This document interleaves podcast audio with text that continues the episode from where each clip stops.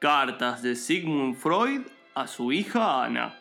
Querida Ana, la verdad es que es muy lindo saber que estás creciendo y convirtiéndote en una persona de bien, a diferencia de tu padre, que la verdad está cada vez peor, y cuando digo tu padre me refiero a mí mismo. Hablo, claro está, en tercera persona, como muchos jugadores de fútbol argentino que pasaron por la FAFA lo harán después de que yo muera. La verdad que estoy muy contento de que hayas crecido bien y creo que todo se lo debo a otra persona, no a mí, porque estoy pasado de fafa. Postdata, recuerda guardar plata para sacarme de la cárcel. Esto fue Cartas de Sigmund Freud a su hija Ana.